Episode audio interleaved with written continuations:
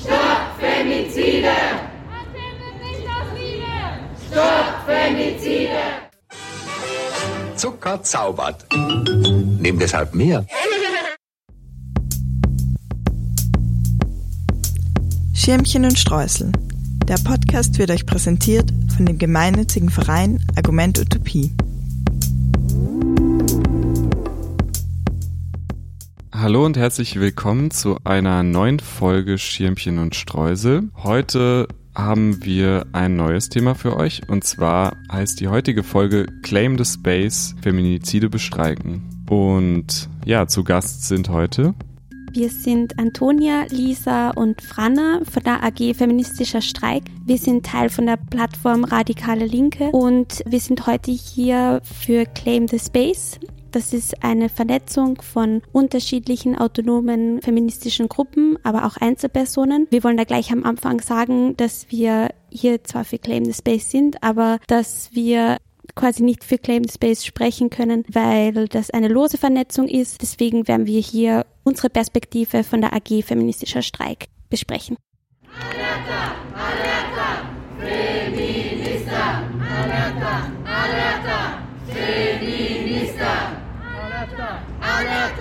Feminista.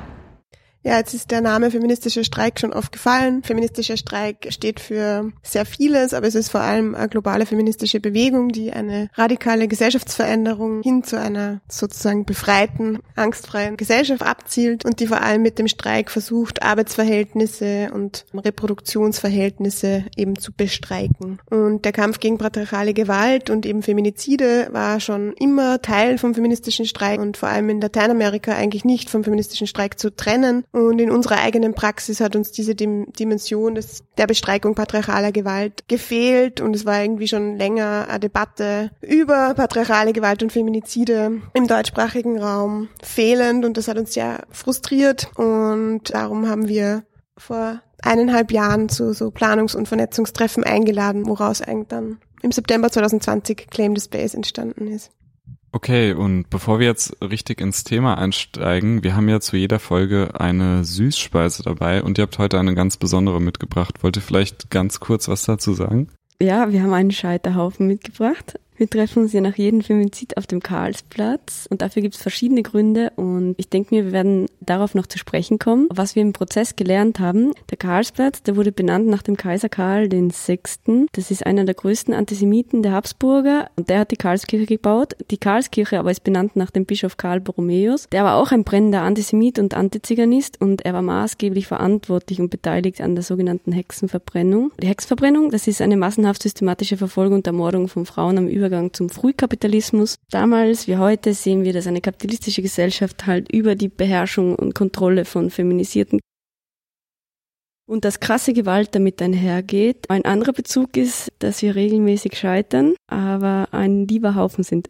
Das war eine sehr komplexe Antwort, aber wir sind schon direkt sehr weit ins Thema eingestiegen. Österreich nimmt ja bei dem Thema Feminizide eine sehr traurige Sonderrolle ein. Im Verhältnis zu den gesamten Tötungsdelikten gibt es nämlich überdurchschnittlich viele Feminizide. Dieses Jahr waren es schon 21. Bevor wir aber genau darauf zu sprechen kommen, ähm, was bedeutet ein Feminizid oder was ist ein Feminizid und warum ist der Begriff relevant oder wichtig für euch?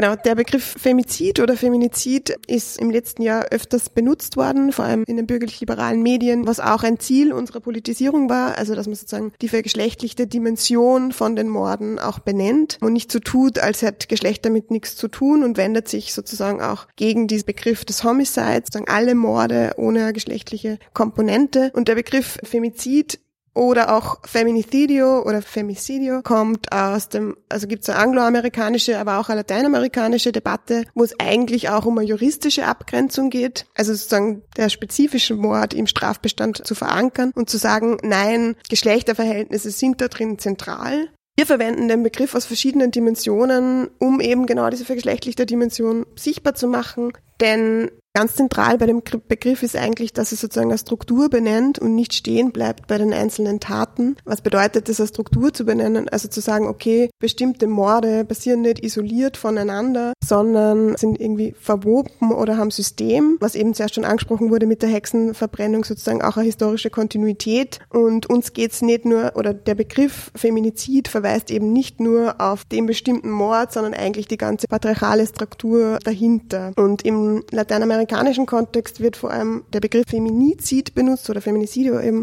um auch die staatliche Dimension dieser Morde sichtbar zu machen. Also genau zu zeigen, dass auch der Staat eine gewisse Rolle drin hat, dass wenn zum Beispiel Abtreibungen illegalisiert werden, dass das auch ein Feminizid sein kann, wenn Frauen dann daran sterben. Und es ist uns eigentlich auch sehr wichtig, diese Strukturebene mit diesem Begriff zu benennen. Es ist insofern eigentlich auch ein sehr politischer Begriff. Ich glaube, wenn man sich auch gerade die österreichische Berichterstattung anschaut, da wird gerade in solchen Fällen sehr oft gerne über sogenannte Beziehungsdramen gesprochen oder Eifersuchtsdramen und das sind eigentlich immer Begriffe, die diese Feminizide als Einzelschicksale betrachten und so darstellen, als wären es eben Probleme von einzelnen Personen. Und deswegen ist es gerade auch so wichtig zu zeigen, dass es da ein System gibt und dass wir mit dem Begriff auch benennen wollen. Und der Begriff Femizid, Feminizid ist schon auch ein politischer Begriff, also ein, ein Kampfbegriff oder ein Begriff, mit dem Feministinnen kämpfen. Und was der Begriff halt auch kann, ist, dass er diese massenhafte Ermordung mit den alltäglichen Erfahrungen von patriarchaler Gewalt in Zusammenhang bringt oder dass er diese Morde in Zusammenhang setzt mit meinem Alltag, die Formen des Zusammenlebens und auch mit gesellschaftlichen Strukturen. Ich glaube, vielleicht nur ergänzend, was wir ja machen, ist zu sagen, das ist nicht irgendein Mord, das ist kein Beziehungsdrama, das ist nicht ein Einzelschicksal, sondern wir gehen kollektiv auf die Straße und benennen es als Feminizid. Und somit benutzen wir den Begriff ja auch, um etwas, was gesellschaftlich ins Private verdrängt wird, genau auf der Straße zu politisieren und zu diskutieren. Und das ist ja so ein Moment, was der Feminizidbegriff auch kann, also so eine strukturelle kollektive Dimension sichtbar machen. Nun gibt es ja unterschiedliche Begriffe, die in der Thematik verwendet werden. Also zum einen haben wir den Begriff Feminizid mit N in der Mitte und einmal Femizid. Vielleicht könnt ihr nochmal kurz erklären, was gibt es für Unterschiede in den Begriffen und welchen benutzt ihr und warum? Also wir benutzen meistens beide Begriffe, weil es eben unterschiedliche Traditionen sozusagen sind, auf die wir uns beziehen. Es gibt diese Zuschreibung, dass sozusagen der Begriff Femizid eher die Tat an sich, also sozusagen im klassischen Verständnis ein Mord an Frauen oder Flinterpersonen ist, die von Männern verübt werden. In unserem Verständnis, also von der AG Feministischer Streik, ist es viel weiter gefasst. Also Femizid ist eben nicht nur ein Mord am häuslichen Kontext oder so, sondern es passieren auch Femizide auf der Straße. Aber natürlich passieren Femizide in einem bestimmten patriarchalen Kontext und da würden wir sagen, hängt es zusammen mit männlichen Besitzansprüchen, der Vorstellung, dass der Körper einer Frau beziehungsweise feminisierten Körpern einfach zur Verfügung stehen und man dann ganz oft sozusagen, wenn sie Frauen oder Flinters aus den Beziehungen lösen, kommt es zu eben schon sogenannten Eifersuchtsdramen. Aber wir wollen ein bisschen gegen diese Erzählung uns richten und sagen, nein, Feminizide sind Teil von patriarchaler Gewalt und es ist nicht nur dieser enge Begriff von ein Mann tötet eine Frau und das sozusagen auch zu reproduzieren. Und Feminizid, dem Begriff wird oft zugeschrieben, dass er sozusagen diese ganze strukturelle Dimension inkludiert und das stimmt auch. Also eben, was ich jetzt gesagt habe, mit der staatlichen Dimension beispielsweise oder eben auf die patriarchale Struktur zu verweisen. Diese Differenzierung stimmt aber unseres Wissens nicht, sondern es bezieht sich einfach auf unterschiedliche Debatten eben im anglosächsischen Raum oder im lateinamerikanischen Kontext. Also wir benutzen beide Begriffe. Es kam ja jetzt auch schon ein paar Mal durch bei euren Antworten, dass der Begriff auch eine starke juristische Bedeutung hat. Mittlerweile wird er auch teilweise juristisch verwendet. Stellt ihr Forderungen an die Justiz oder spielt diese juristische Bedeutung für euch eine Rolle? Und wenn ja, wie ordnet ihr das ein? Es gibt ja in einigen Ländern schon Feminizid als Strafbestand, zum Beispiel in Argentinien. Das ist das Ergebnis von Orgen, jahrzehntelange Organisierung und Kämpfen von Feministinnen und kann auch voll viel, zeigt Strukturen auf, macht die Beziehungsverhältnisse und die Kontexte sichtbar, in denen diese Morde passieren und führt auch dazu, dass zum Beispiel in der Praxis von Rechtsprechung sowas wie mildernde Umstände wegfallen oder ermöglicht auch Statistiken. Verhindern kann ein Strafbestand Feminizide nicht. Also Strafbestände sind generell nicht in der Lage, Gewalt im Privaten oder geschlechtsspezifische Gewalt zu fassen oder zu verhindern. Und ein Problem ist da sicher auch die misogynen Logiken in den Praxen der Polizei oder der Staatsanwaltschaften und Richterinnen. Also der Begriff Misogynie beschreibt Abwertung von feminisierten Körpern oder Eigenschaften. Wir haben keine konkreten Forderungen an die Justiz. Also wir unterstützen natürlich die Forderungen von FeministInnen, die aus dem staatlichen Opferschutz heraus Forderungen an den Staat stellen. Unsere Kritik setzt aber ein bisschen woanders an, weil es uns eben auch darum geht zu zeigen, dass der Staat, der eben sowas wie gesellschaftliche Arbeitsteilung und rassistische Grenzregime und so weiter hervorbringt, ein Teil von dem Problem ist. Also dass auch der Staat die Funktion hat, Menschen Identitäten und Kategorien einzuteilen. Er eben durch seine Arbeitsteilung, Vorstellung von Mütterlichkeit und Weiblichkeit, die extrem abwertend sind und die männliche Dominanzansprüche, aber feminisierte Arbeit und feminisierte Körper absichern, sicherstellt. Also ein feministisches Verhältnis zum Staat ist halt auch voll ambivalent irgendwie und sehr komplex wir wollen schon auch den Staat dafür verantwortlich machen, dass er eben in diese vermeintlich private Sphäre, also dass er nicht mit seinem Gewaltmonopol sich da rauszieht. Der Staat sichert halt die Logiken ab, die Gewalt hervorbringen oder die Strukturen. Deswegen kann der Staat das auch an sich nicht lösen oder patriarchale Gewalt nicht abschaffen durch zum Beispiel Gesetzgebung. Gerade dieses Wochenende, also wo wir jetzt die Sendung hier aufnehmen, kann man ein gutes Beispiel beobachten für das. Es gab vor kurzem eine Frau, die die Polizei gerufen hat, weil sie sich von ihrem Partner bedroht gefühlt hat. Und dann ist auch die Polizei gekommen und die Frau hat sich erhofft, dass eine Wegweisung ausgesprochen wird. Und anstelle dessen hat am Schluss die Frau selbst eine Strafe bekommen. Und es gab dann eine parlamentarische Anfrage, was genau passiert ist. Und alles, was darauf zurückgekommen ist von dem Innenminister, war quasi zu sagen, ja, die Polizei hat eh eine Gefährlichkeitseinschätzung vor Ort gemacht und hat entschieden, dass die Situation nicht gefährlich genug war. Und das zeigt als Beispiel sehr gut, wie zwar die staatlichen Institutionen gewisse Mechanismen einbauen können, um einen vermeintlichen Schutz für Frauen oder auch für weiblich gelesene Personen darzustellen, aber dann in den konkreten Momenten vollkommen versagt. Und das zeigt unsere Meinung auch halt recht gut, dass das feministische Verhältnis zum Staat immer komplex sein muss. Natürlich würden wir am liebsten auch sagen, bestreiken wir den Staat und sozusagen lassen wir den Staat raus. Oder das ist zumindest oft eine Diskussion unter uns. Aber das ist als feministische Perspektive, gerade was patriarchale Gewalt betrifft, nicht sinnvoll. Und es ist genau auch sozusagen im Interesse des bürgerlich-kapitalistischen Staats eben dieses private, privates sein zu lassen und sie am besten nicht einzumischen und so wie jetzt gerade Nehammer Beispiel zeigt, ist ja auch immer ganz falsch eingeschätzt wird und gesagt wird, ja, macht euch ihr das unter euch aus, in eurer Beziehung, in eurer bürgerlichen Kernfamilie und deswegen der Staat hat da Verantwortung und es ist ganz wichtig, dass man darauf auch beharrt. Das Problem ist nur, dass in feministischen Forderungen, dass die halt nicht dabei stehen bleiben dürfen und dass es halt oft ein bisschen zu leicht ist, zu sagen, ja, wir sind jetzt für ein neues Gewaltschutzpaket und dann passiert es aber in einer Form, die wieder bestimmte, vor allem rassistische Logiken reproduziert. Dranbleiben. Nach einer kurzen Unterbrechung geht es weiter. Hey, wenn dir diese Folge gefällt, dann abonniere uns doch in deiner Podcast-App. Wir sind ein unabhängiges Projekt und damit auf die Unterstützung durch HörerInnen wie dich angewiesen. Empfehle uns deinen FreundInnen und Verwandten, gib uns 5 Sterne und wenn möglich auch eine Spende. Wenn du mehr über unseren Verein Argument Utopie und unsere Zeitung Unter Palmen erfahren willst, dann besuche uns auf unterpalmen.net. Bussi Baba und bleib süß. Genau, du hast es gerade erwähnt. Wie beobachtet ihr denn die mediale Aufarbeitung von Femiziden hier? Also ich glaube, das ist schon einer der Gründe auch, warum wir gesagt haben, dass wir gern etwas tun wollen und wir aktiv werden wollen, eigentlich darin gelegen ist, dass wir gesehen haben, dass die Berichterstattung einfach ein totaler Scheiß war oder auch immer noch ein Scheiß ist, weil Einzelschicksale dargestellt werden, weil es so getan wird, als wäre das teilweise auch Teil von Beziehungen. Und dann passiert da auch diese Gewalt oder im schlimmsten Fall auch diese Morde einfach. Und dann wird eben darüber berichtet, als wäre es ein eben ein Beziehungsdrama oder als wäre das ja einfach so aus Eifersucht passiert. Oder was wir auch noch beobachtet haben und was immer wieder auch in den Medien so vermittelt wird, ist, dass diese Gewalt oder Gewalt auch an Flinters ein importiertes Problem ist, dass es etwas ist, was es ja in der österreichischen Gesellschaft so eigentlich gar nicht gibt, sondern von einem vermeintlichen Außen kommt, von Personen kommt, die nach Österreich kommen und das, dieses Problem hierher bringen. Und da passiert das dann auch dass quasi bis zum Bundeskanzler Statements abgegeben werden nach einem Femizid und dass da etwas getan werden muss, aber das total rassistisch instrumentalisiert wird und zwei Wochen später genauso ein Femizid passiert und dann überhaupt nicht mehr darüber geredet wird und niemand mehr was sagt.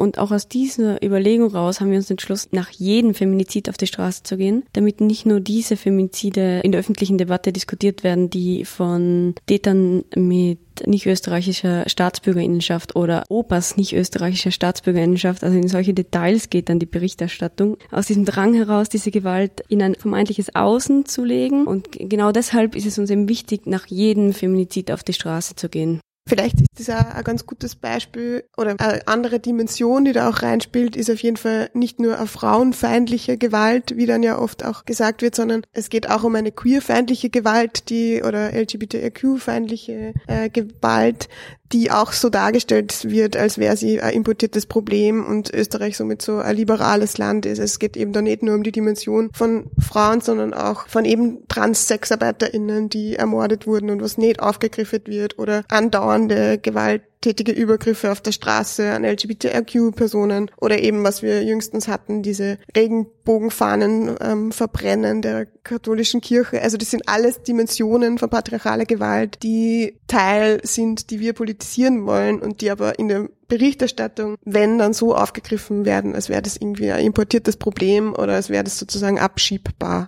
Und dem gegenüber möchten wir einfach ein anderes Narrativ auf die Straße bringen.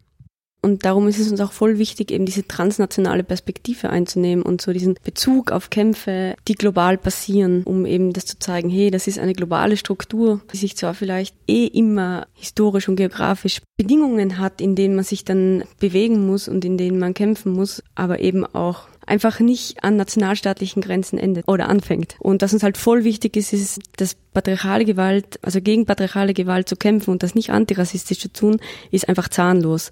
Das führt einfach zu nichts. Wir stehen heute also anlässlich des 17. Feminizids, der dieses Jahr in Österreich verübt wurde, auf der Straße. Aber indem wir uns Raum und die Straße nehmen, klagen wir jeden vorangegangenen Feminizid, jede Form patriarchaler Gewalt an. Stopp Femizide! Stopp Femizide!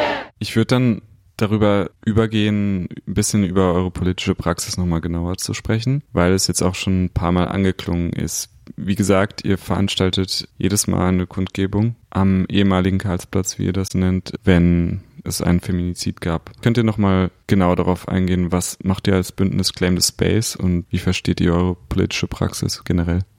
Wir sind eigentlich weniger ein Bündnis als eine recht lose Vernetzung von ganz unterschiedlichen Feministinnen und unterschiedlichen Gruppen, die auch unterschiedliche Kämpfe führen. Wir haben auch kein gemeinsames Programm. Wir haben aber ein gemeinsames Ziel und das ist keinen Feminizid mehr unbeantwortet zu lassen. Und wir gehen nach jedem Femizid auf die Straße und sagen, dass wir nicht einverstanden sind. Wir haben schon einen ungefähren inhaltlichen Rahmen, in dem wir es bewegen. Also wir haben den Konsens, dass Antisemitismus, Trans- und Queerfeindlichkeit oder Rassismus nie Teil von emanzipatorischen Kämpfen sein kann. Und was wir so konkret machen. Wir treffen uns einmal im Monat, jeden achten. Diese Treffen sind übrigens offen für alle Flint-Personen und es kann auch jederzeit jede Person dazukommen. Da tauschen wir es aus, besprechen die letzten Kundgebungen nach und so weiter. Und wenn Feminizide verübt werden, dann treffen wir uns recht spontan vor Ort am Karlsplatz. Dann packt jede an, übernimmt einzelne Verantwortlichkeiten. Wir haben da schon eine ungefähre Vorstellung davon, was jedes Mal passieren wird. Zum Beispiel das, was wir jetzt gehört haben im Einspieler, das war das Gedenken. Das machen wir auch jedes Mal. Also, dass wir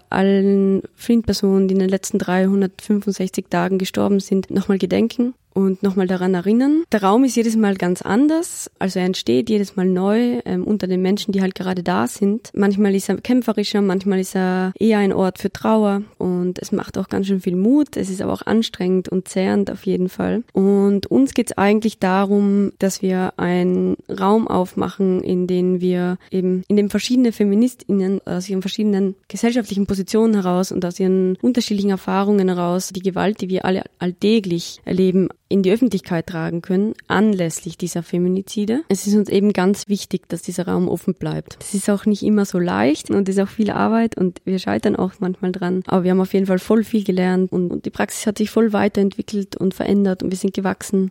Genau wie wir als AG Feministischer Streik begonnen haben mit der Vorstellung, dass wir uns immer kollektiv an einem Platz treffen nach jedem Feminizid und dass es so eine sagen, vielfältige feministische Praxis sein soll. Und wir noch ganz andere Vorstellungen davon, wie es jetzt konkret läuft und waren noch teilweise, keine Ahnung, zu zehnt oder so und jetzt teilweise mit tausend Menschen am ehemaligen Karlsplatz. Und wichtig ist uns, glaube ich, aus der Perspektive vom feministischen Streik zu sagen, hier gemeinsam auf die Straße zu gehen, ist auch ein Mittel, mit dem umzugehen, was uns täglich zurichtet. Also so ein bisschen zu sagen, okay, Kapitalismus oder ein patriarchaler Kapitalismus will uns isolieren, will uns vereinzeln, will uns mit unseren Erfahrungen alleine lassen und irgendwie vor allem mit Corona noch vermehrt, hat es dazu geführt, dass eben solche Erfahrungen nicht besprechbar sind oder dass ganz wenig Räume eigentlich dafür gibt, dass diese Erfahrungen andere mit einem teilen, auch wenn es vielleicht nicht genau die gleichen Erfahrungen sind, haben die was Gemeinsames. Und dieses Gemeinsame sichtbar zu machen und aber auch besprechbar zu machen, mit unseren Körpern dazustehen und das irgendwie gemeinsam zu spüren und zu sagen, wir sind da, wir sind laut, wir lassen uns das nicht gefallen. Das ist auch Teil von, einem, von einer feministischen Streikpraxis, sich diesen Raum zu nehmen und eben zu sagen, ja, wir sind sind nicht allein und wir sind laut und wir lassen keinen Feminizid mehr unbeantwortet.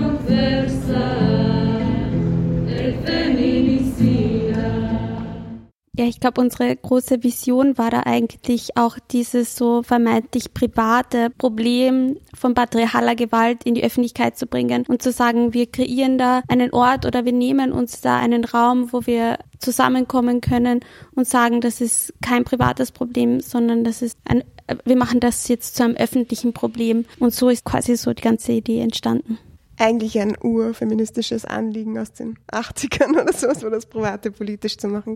In unserer neuen Season Platz da wollen wir uns ja auch mit kritischen Perspektiven auf das Thema Raum beschäftigen. Ihr macht das ja gewissermaßen auch. Und zwar trefft ihr euch, wie das ja jetzt schon erwähnt wurde, immer auf dem Karlsplatz, den ihr auch umbenannt habt in den ehemaligen Karlsplatz. Vielleicht könnt ihr kurz darauf eingehen, was es mit dieser Platzbesetzung oder Raumeinnahme auf sich hat oder wieso das wichtig ist als politische Praxis für euch.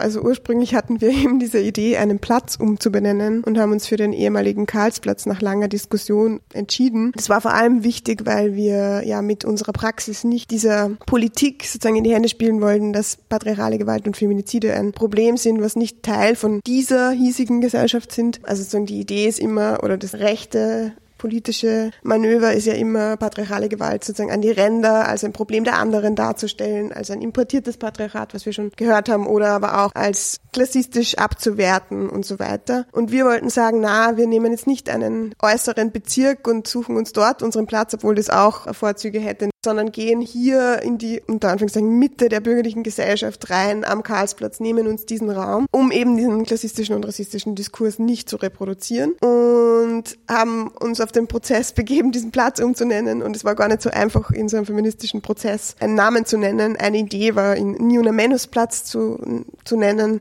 weil es viele Niuna Menus Plätze schon gibt und eben wir uns ganz stark auf die Niuna Menus Bewegung beziehen und auch Niuna Menus Austria Teil davon ist. Und deswegen heißt der Platz quasi ein, gerade für uns ehemaliger Karlsplatz und das finden wir mittlerweile eigentlich auch schon ganz gut. Also die Namensfindung wird weitergehen, aber es ist sozusagen nur was Offenes, noch nicht Fixiertes, wo viele feministische Praxen eben Raum und Platz haben sollen. Dieser Platz dient eben, um zusammenzukommen. Noch kurz, weil du gesagt hast davor Nina Menos. Das ist eine mittlerweile globale Bewegung, die in Lateinamerika oder Argentinien entstanden ist. Es das heißt keine weniger. Und es ist eben eine Bewegung gegen Femizide oder gegen patriarchale Gewalt. Und diese Bewegung hat dann auch irgendwann eben den feministischen Streik als ihr politisches Mittel benutzt, um gegen patriarchale Gewalt zu kämpfen. Und das ist für uns voll starker Bezug. Es ist auch für andere in, in dieser Vernetzung voller starker Bezug, zum Beispiel lateinamerikanische und dekoloniale Feminismen wie in den Gruppen Hispanos Feministas oder kollektiv antikoloniale Interventionen. Es gibt aber auch Gruppen in Claim the Space, die sich, glaube ich, in anderen Traditionen verstehen oder in der Tradition von anderen Kämpfen sehen, zum Beispiel der Frauenbefreiung in Rojava oder türkisch-kurdischen Feminismen oder queer-feministischen Körperpolitiken und queer-feministischer Kritik oder eben auch der autonomen Frauen- und Lesbenbewegung im deutschsprachigen Raum. Genau, für uns aus der Femsprite-Perspektive bleibt Niona Menos voll die starke Inspiration und Bezugspunkt. Vielleicht noch zum Abschluss, wie kann man dann in Wien aktiv werden? Also wir hier in Wien treffen uns jeden achten des Monats und tauschen uns eben inhaltlich aus. Ihr findet uns auf den jeweiligen Social Media Seiten von den unterschiedlichen Gruppen. Also ihr könnt auf Kollektiv Lauter, eben bei uns, AG Feministischer Streik, findet ihr zusätzlich auch noch Analysen oder eben der Europäischen Frauensolidarität, Hispano Feministas, New Namenus Austria. Überall findet ihr die Informationen zu den offenen feministischen Treffen sowie auch zu den Kundgebungen. Also kommt einfach zum ehemaligen Karlsplatz und kämpfen wir gemeinsam. Und solltet ihr nicht in Wien wohnen, äh, es gibt auch Genossinnen von F-Streik Graz, gibt Kundgebungen auch in Innsbruck oder in Salzburg. Und sonst würden wir auch euch allen raten, das ist vielleicht auch, ich macht's wie wir. Wir waren am Anfang zehn Genossinnen, die sich zusammengesetzt haben und sich einfach gefragt haben, was können wir tun? Und daraus sind die Kundgebungen entstanden. Und das Wichtigste ist, nicht allein zu bleiben, sondern sich zusammenzuschließen und dann gemeinsam etwas zu starten, gemeinsam einen Raum zu finden, sich auch Räume zu nehmen, um gegen Feminizide aufzutreten. Okay, damit sind wir jetzt am Ende dieser Episode angekommen. Das war auch die letzte Episode der Season Leben lernen. Wie ich es eben schon erwähnt hatte, in der neuen Season Platz da werden wir uns dann mit Fragen des Raums beschäftigen. Als abschließende Worte nochmal, folgt uns auf allen Social Media Kanälen, um immer die neuesten Podcast-Folgen in euer Newsfeed reingespült zu bekommen. Und ja, ich bedanke mich nochmal bei meinen Gästinnen und für das ausgiebige Gespräch. Danke. Danke. Danke. Ohne eure Unterstützung kann es die Projekte von Argument Utopie nicht geben, darunter dieser Podcast und die Zeitung unter Palmen. Wir freuen uns über Spenden und neue Fördermitgliedschaften. Mehr Infos hierzu auf unserer Homepage unter palmen.net. Und nicht vergessen, egal was es gibt, Hauptsache mit Schirmchen und Streusel.